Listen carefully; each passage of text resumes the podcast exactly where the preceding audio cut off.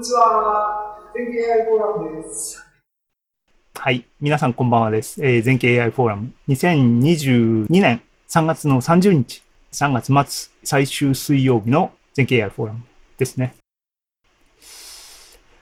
で、えー、っと、今終わったのが前座で、えー、っと、第1部ですね。はい。え、っと、最近の話題から。困った時のっていうかね、でも、毎回やるといけないなとは思って自戒してるんですが、今日困ったと思った時に前回いつやったっけと思ったら、11月にやってたんで、ちょっと間があるなと思ったんで、ちょっとあの、最近の話題からでお茶を濁そうっていう企画です。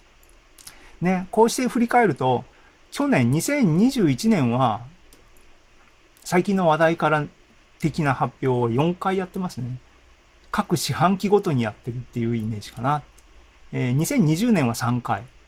やってましたね。まあだから、こんな感じで、シーズンでやるって感じだったら、まあそれなりにいいのかなと思ったりもしてます。で、で、逃げのテーマなんですが、今日何を紹介しようかなと思ったんですが、これを、ナーフっていうかですね、あの、これ多分ね、ネルフでね、あの、多分今のオタクの人たちは多分そっちの方ですげえ喜ぶんじゃないかなと思いますが、僕は、あの、そこまで若くないので あの、あんまりピンとこないですけども、えっと、これですね、ニューラルラディアンスフィールズっていうものを、あの、ちょっと試してみたっていうかね、あの、押さえときたいなとは思ってたんだけど、なかなか時間が取れなくてっていうんで、今回これを全景 AI フォーラムの、えっ、ー、と、時間、あの、準備っていう口実でですね、ちょっとやってみようと思って、でも結局時間が足りなくてですね、上の方でなんかね、偉そうなことをね、きちんと論文読めとか言っときながら、あの、結局、速攻で自己否定してるって良くないんですけども、っていう話です。どういう話って。えっとですね、えっ、と、枕的にですね、ワイヤードね、の電子版ですけども、最近、最近って言ってもですね、2月、2月、あ、これ違う、画像の方に行っちゃった。えー、っと、wired.com の、えー、っと、2月7日に公開された記事なんですけども、A new trick lets artificial intelligence see in 3D っていう、えー、新しいトリックで、えっ、ー、と、AI がね、3次元を見ることができるようになったよ、みたいな話ですけども、ここで、あの、紹介されてる一連の手法がですね、今言ったナーフ系のやつが、えっ、ー、と、結構今アクティブにいろんなモデルがが改良版っていうかね、最初のやつが出てっていうんで、出てて、直近だと、えっ、ー、と、NVIDIA がなんか、まとめみたいなので、ビデオがガーッと上がってたりしてっていう、盛り上がってます。で、まあ、これはこれは、あの、押さえときたいなと思って、今日紹介しようと。で、えっ、ー、と、結局詳しいことはですね、あの、時間が取れなくて、論文の中身まで読めなかったんですが、えっ、ー、と、概略みたいな、ちょっと手を動かした、またいつものパターンですけどね、あの、手は動かしてちょっとどんなもんかなっていうのをやってみようかなと、えー、やってみました。それの紹介と、あの、なんかな、あの、これ何ができるんだろうとか、こう、これからどういうふうにするんだろうみたいな話。で、今、ここに1、2、3、4、5、6、7、8、えっ、ー、と、論文がですね、このワイヤードの記事で紹介された論文が、こんな感じ紹介されてました。上から古い順番で、あの、最初にナーフっていうね、えっ、ー、と、ニューラル、えっ、ー、と、ラディアンスフィールドっていうものから発展していろんなものがですね、出てきたよっていうのが紹介されてたんですが、これがそれぞれの論文です。で、えっ、ー、と、2020年の3月のアーカイブですね。えっ、ー、と、Google の人たちですね。で、リファレンスの実装も GitHub に公開されてます。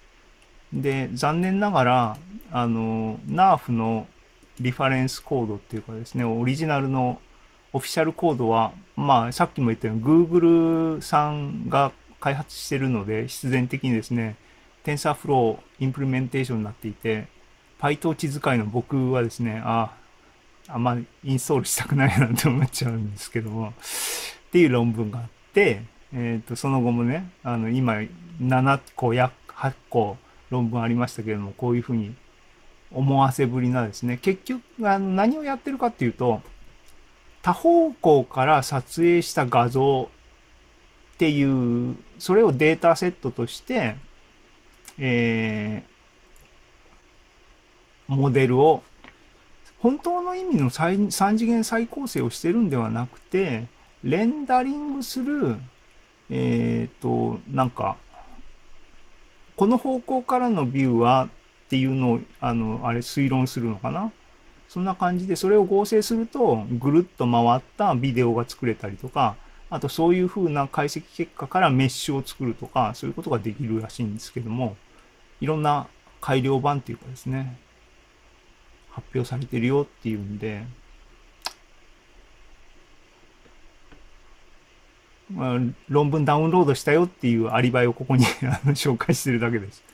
で、ここまでが、えっ、と、ワイヤードで紹介された、えー、出た論文なんですけども、2021年の6月ぐらいまでになってるんですけども、その後も、ツイッター等々で僕が目にしてて結構この方向性っていうのはすごくアクティブでまだじゃんじゃん話出てますが、えー最近のあのそう目についたやつをあの補足的にピックアップしておくとブロックナーフっていうのが、えっ、と Waymo っていうねあの Google マップ対抗みたいなあれかな会社一時期あのベンチャー出てましたけどもその人たちどうなったのかなと思ってたんですけども、こう、こういうのがバーンと出てきた、生きとったと思って、いや、失礼な言い方かもしれないけど、これのビデオ結構ね、いいっすよね。サンフランシスコの街並みを、あの、最高、三次元的に再構成できてるよ、みたいなプレゼンになっていて、データセットとかね、どう、どうやって、あの、構築したのかっていうのをきちんと見てみたいなと思って、まだ見れてないんですが、えーとか、あと、これブロックナーフですね。えっ、と、ごく最近に、あの、MIP ナーフ360とか言ってるやつがツイッターで流れてて、これのビデオとか見たらすごくて、これって、ナーフの、との比較っていうのがもう、バババっていっぱい、あの、サンプル出てたんですけども、明らかにクオリティが格段に上がっていて、何が強いって、平空間、え、なんかね、あの、オブジェクトを周りからぐるって取り囲むようにした、フォトグラ的な、スラム的なことをディープラーニングでやるのかなって僕は思ってるんですけども、きちんと論文読まないでこういう生半可な解釈をしたらいけないっていうのをね、前座で言ったので控えますが、えっと、すごくあの性能が良くなってますという話ですね。あと、あの、多分、カメラの角度みたいなのも、教師データとしては、あのデータセット準備するときに、教師データとして画像だけではなくて、えっと、どの方向から見たっていうのも、あの、与える必要が多分、オリジナルのナーフとかはあるみたいですね。これも、あの、きちんと論文を読んでないんで、あの、想像で言ってますが、っていうね、下でね、手を動かしたっていう部分から言ってますが、えっと、そうすると、応用上結構、あの、制限が強いっていうかね、単純に画像、本当のスラムとか、あの、フォトグラとか今、フォトグラメトリーみんないっぱいやってますけども、ああいうセンスで画像の束から3次元再構成できるっていうのがやっぱり一番ニーズが高いかなと思うんですけども、そういう方向でどうなってんのかなっていうのが気になるところなんですが、このピクセルナーフっていうのは、ナーフの1枚とか少数の画像からやりましょうっていう論文らしいですね。2020年の12月か。この辺ちょっと見てみたいなと思ってます。で、GitHub にオフィシャルの実装も出てるんで、手を論文、論文読めっていう話でね。論文は読みましょう。でも実際にもうコードもあるんで手を動かすこともできるよ。あと、同じ文脈でね、シングルイメージからナーフやりましょうで、ポートレートにフォーカスしてますけども、そういうポートレートナーフとか論文があったりとか、あとね、今のトレンドですけどもね、何でも新しい目のやつは、じゃあトランスフォーマーでやってみたらどうなのっていう感じでね、ビュートランスフォーマーっていうのもあるらしいですね。これは新しい2020年の論文らしいですね。コードもあるようなので、これ見つけたっていうか、今日ね、この資料を調べていて見つけたのでリストアップしたので、後で、後で後でって言ってね、結局やらないパターンが多いんですけども、資料としてですね、こうこういうのが今あるんだなっていうのを見つけました。で、なるほどと。ナーフっていうのは面白そうだと。画像がね、たくさんあるところで、3次元的にディープラーニングを使って、えー、画像を描いてくれると。なんでね、上でこう、また自戒してますが、でも、やると。やりたいものはやるんだというんでやります。実装を探します。でね、あの、オーサムナーフっていうサイトがあります、ありました。Git にね。これって、あの、実装を含めて、網羅的にですね、論文から実装から、あの、リストにしてくれてる GitHub、えー、レポジトリですけども、ね、論文は最初のこの論文から始まって、えー、その後の論文、いろんなトレンドがですね、もう山のようにありますね。これ全部見切れないですね。だから絞ってやりたいなと思ってますが、この辺とかね、カメラパラメーター抜きでナーフをやりますっていうのが多分、今言ったカメラのポジショニングとかじゃなくて、スラムみたいなのまで含めて、ディープラーニングでやるのかなと素人想像してますが、っていう話、山、本当にたくさんあるね。これ見切れないですけども。で、さあ、実装、実装ね。実装、テンサーフローが、オリジナルのテンサーフローの実装ありますが、PyTorch 実装、こんなにあります。よっしゃと。ね。PyTorch 実装。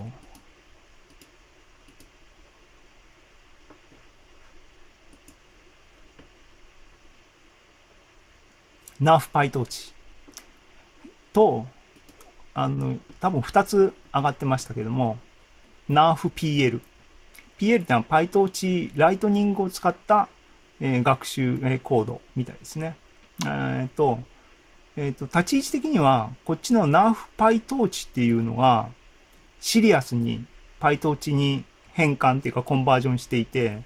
えっ、と、できるだけオリジナルのコードの精度を再現するように結構詰めて実装してるものみたいですね。え一方のこっちの NARFPL っていうのは、えっ、ー、と、パフォーマンスとかそっち実際に使ってみたい方を優先してるみたいで、あと、僕気になってるのはね、NARF in the wild っていう、あの、発展版みたいなのの実装もこのブランチの中に含まれてるとか、あと実際に、あのね、自分で作った、あの、自分の画像で実際に応用してみたのもあるんで、あ、これ結構、あの、面白そうと思って、これ GitHub あるんで、よっしゃと。やってみようって思ってやってみました。やってみましたっていうかね、ローカルの PC で動かしてみましたっていうことですけども、最初のやつね、 NeRF PyTorch っていうやつをまず試してみた。Git なんで、Jupyter ノートブックに持ってきて、ね、Git クローンほにゃほにゃってやって、で、コマンドラインでパタパタリターンってやって学習するとかっていう風なコードを、あのね、セルに分割してあからさまに書いて、セルで学習とかやってみました。で、あの実際に低解像度の 400×400 の画像群で、そうそう、これでね、あの、サンプルデータが、あの、大体典型的に2種類レゴのサンプルデータと、えっ、と、植物の壁に植物が突き出てるようなやつのデータと、っていうのがあって、で、面白いのは、レゴのやつっていうのは、ブレンダーのモデリングでレンダーされた画像がサンプルデータとして使われてる。いや、だから CG なんですね。実写じゃなくて。でも、今、ブレンダーってすごい綺麗に描けるからね。しかも、ブレンダー使うと、さっきから僕がなんかよくわからんって言ってるポイントであるところの、どの方向から撮った画像かっていうカメラアングル、オブジェクトに対するカメラアングルのパラメーターっていうのも、データセット作る段階で正確にわかりますかね？どの方向からのカメラから描いた画像ですかっていうのは、あの、実際にブレンダーでレンダーした画像を学習データとして使ってるわけだから、あの、まあ、うまいことやってるなと思いましたが、それの、えっ、と、画像を PC で、PC で、ローカル PC で、えっ、と、GPU 何乗ってんだっけ ?2080Ti かな？あの、で走らせたら、えっ、と、半日ぐらいで学習は終わって、そんで作った映像ですね。動画がこれになります。360度の方向からの、多分これ学習データに含まれてないアングルからの画像が多分生成されたっていうことなんだと思うんですが、生成されると。ふむふむと。あのこのつまりね、ローカルの PC で実際のコードで動いたっていうことでめでたしなんで、さあこれを自分たちのデータセット、画像をいっぱい取ったやつで、3次元再構成できるかどうかっていうのに次に進みたいなっていうふうに思うんですけど、まだそこはやってないと。で、今のが、えっ、と、真面目な、真面目なっていうのかな。こっちのレポジトリをローカルに再現したっていう話。で、もう一個の、あの、えーライトニングを使った方のコードっていう方も、あの実際にローカルに入れてみました。で、こっちの方は学習は時間がなかったんで、学習プロセスは、あの、はしょって、学習済みの NARF のモデルが提供されていたので、えっ、と、インフェランスっていうか、レンダリングの部分だけローカルのマシンで実際にやってみた。やってみました。で、これね、上の2つがサンプルでよくある、あの、NAF のオリジナル論文に多分出てたんですね。データセットで、綺麗にできてると。で、下のやつが、あの、さっきサイトで見せたように、この、この人がですね、この実装した人が実際にテーブルの上に置いたフィギュアを撮影して、そのデータセットで学習したやつでレンダーした結果。で、綺麗に出てるんで、メニュー上に行け。OK。ね、綺麗に。で、こっから、オブジェクトの 3D モデル、メッシュも切り出せるみたいなこと書いてあって、僕まだきちんとそこまで終えてないんですが、そういうのができればいいよね、と思ったりしつつ、でもちょっとまだよくわかんないなと。あ、時間、もう僕これだけなんです、今日。えっと、そう。でね、けよくわかんないなって言ってるのは、ここで学習されてるモデルっていうのは、さっきも言ってるように、えっ、と、この、ね、ショベルカーなら、ショベルカーの、えー、ショベルカーに対して、いろんなカメラパラメータこ、この方向からショベルカーを、の、を見た映像を出してっていうものを生成してくれるモデル。論文読めって話なのね。あの、ごめんね。だから、世間の皆さんごめんなさい。論文読んでないんで、これ適当なこと言っておりますが。なので、ブロックナーフって上にあ、あの、紹介、紹介っていうかね、これすごいよねって言ったやつありました。それってね、あの、こう見に行けばわかるんですが、で、人様のビデオ、ね、ビデオが流れる？流れるね。人様のビデオを YouTube ストリームで配信するのは、あの、ズルですけども、これって、あの、街をね、ある意味三次元再構成してるのかと思ったときに、ナーフが、そう、だからブロックでね、このブロック、このリージョンは、えっ、と、1丁目モデル、2丁目モデル、3丁目モデルみたいなので、やってんのかなっていうと結構コストが高いなと思って、もちろんね、そうすることによって、つまり、その場所を限定することによって、クオリティを上げるんでしょうけども、人間っていうか僕とかが本当に欲しいのは、画像ね、風景写真パシャってスナップショットを撮った画像を1枚ありますって言って、それをモデルにピッて渡したら、それの3次元を返してくれるものがやっぱり欲しいんだが、それって汎用に 2D から 3D みたいな話、そこは難しいっていう開き直りがナーフなのかな。そういう、そういう疑問を持ちながら論文を読んでみようかなって今思ってました。なので 次からの僕のあのね、あの学習の糧にしたいなと思いますが、この論文ですね。まずはここから読み始めるのがいいんでしょうね。あと気になってるのはね、こさ一番最後に示した360っていうあのやつね、MIP360 っていうのがクオリティが良さそうなんで、ここにその次飛んでみるとか、そういう感じにするんかなと思ったりもしてます。っていう感じでね、あのーこの辺は多分ね、僕の想像だと、大島さんがすげえ詳しいだと、鬼詳しいような気がするんで、あのーちょっと聞きたいなと思ったりもしますが、っていうことで、あのね、もうすげえ手抜きだったあのバレバレですけども、えっ、と、そうだね、実践もビデオ、回ってるビデオ見せたもんね。OKOK。えっ、と、いうことで、僕の発表第1部は以上になります。あの、シェアを終わりにして、ちょっと助けを求めよう。はい。っていう感じで、あのね、あの本当は時間をかけて論文の一つでもきちんと読んでみんなに解説できたらよかったんですけども本来はそうするべきだったんですけども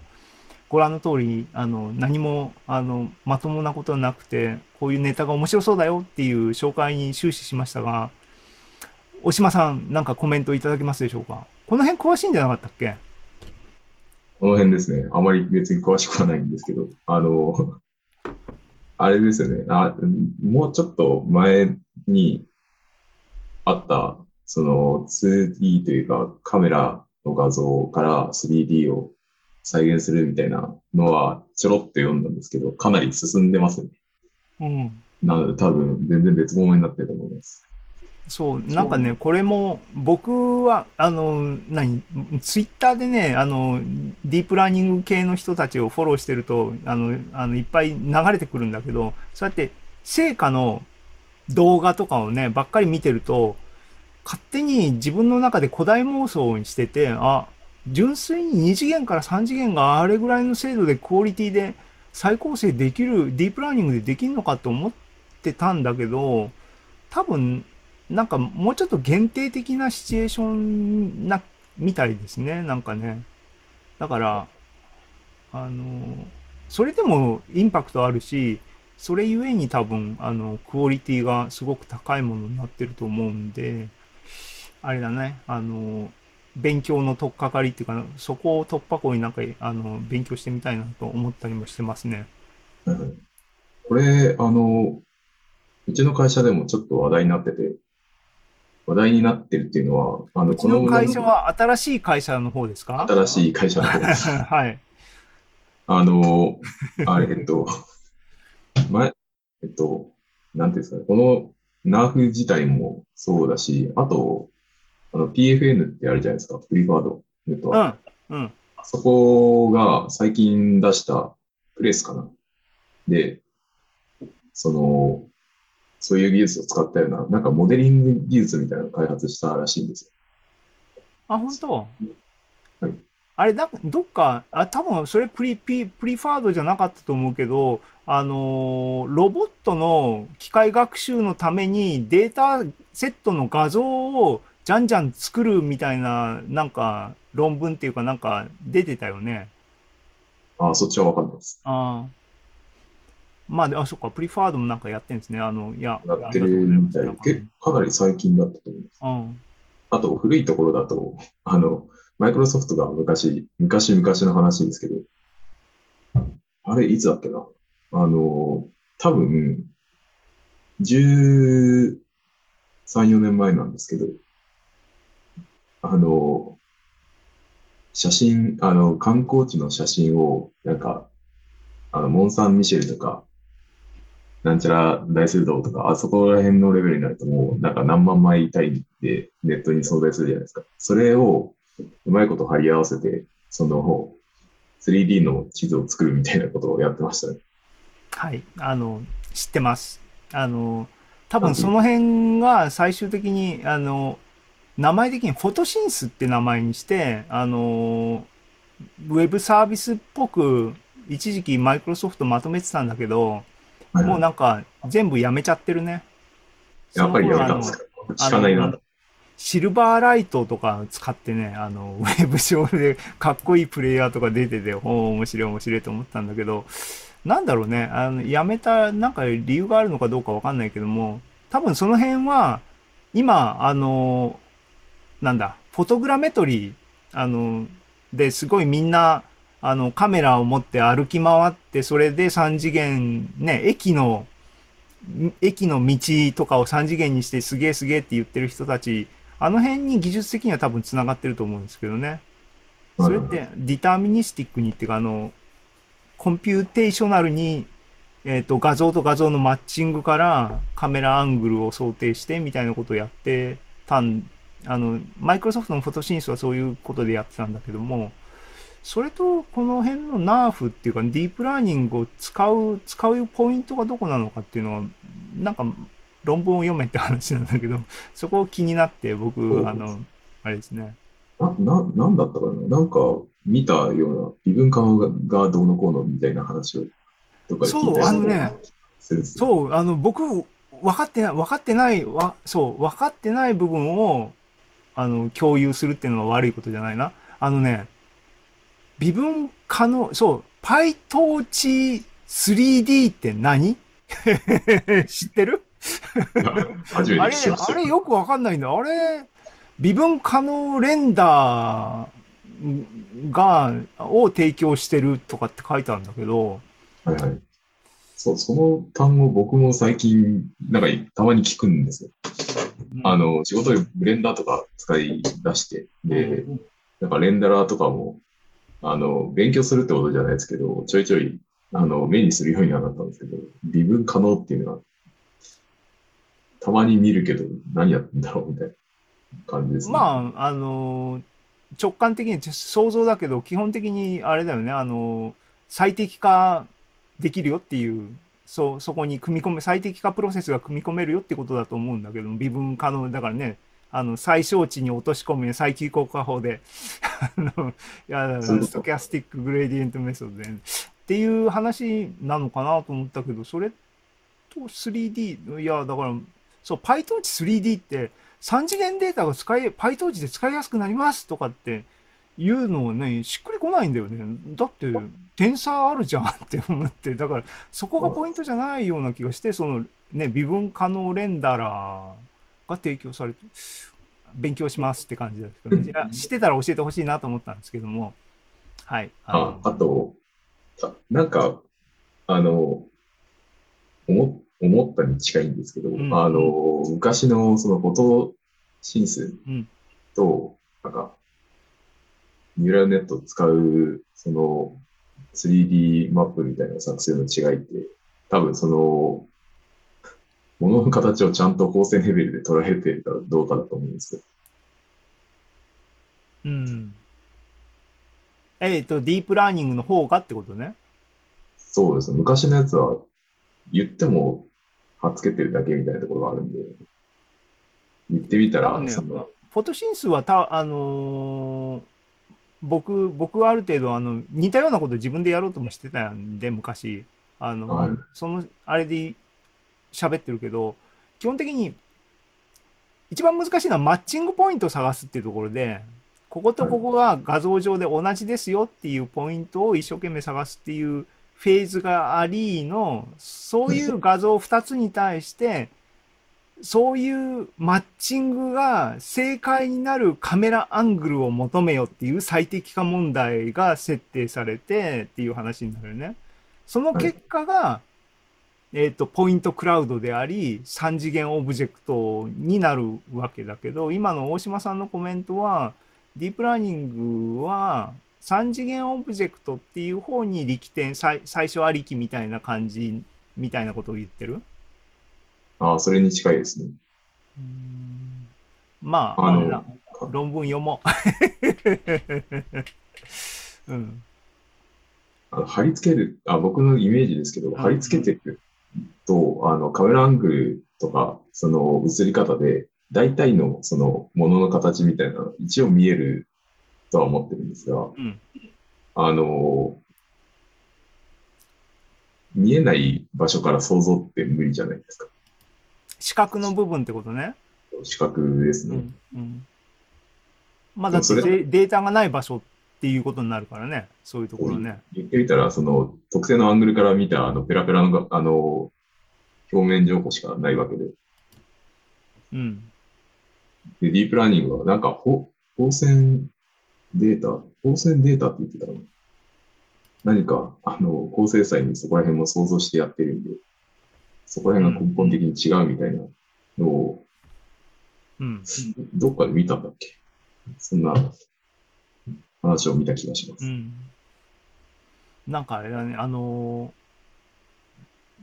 トランスフォーマーもそうだけど、今、ね、ナーフ系の、オーサムナーフのサイトにあったように、もう、あの、その論文の数だけでも50とかになってるから、わけわかんないよね。もう、どれが大事なのかっていうのを、あの、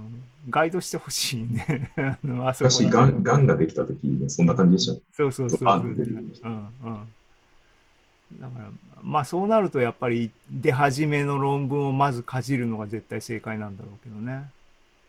一番元のやつの、うん。僕も勉強してます。うん、でも多分使えたらすごいインパクトがあることできそうだよね、あれね、明らかにね。あそもそもそう PC がちょっとあまり強くないんで。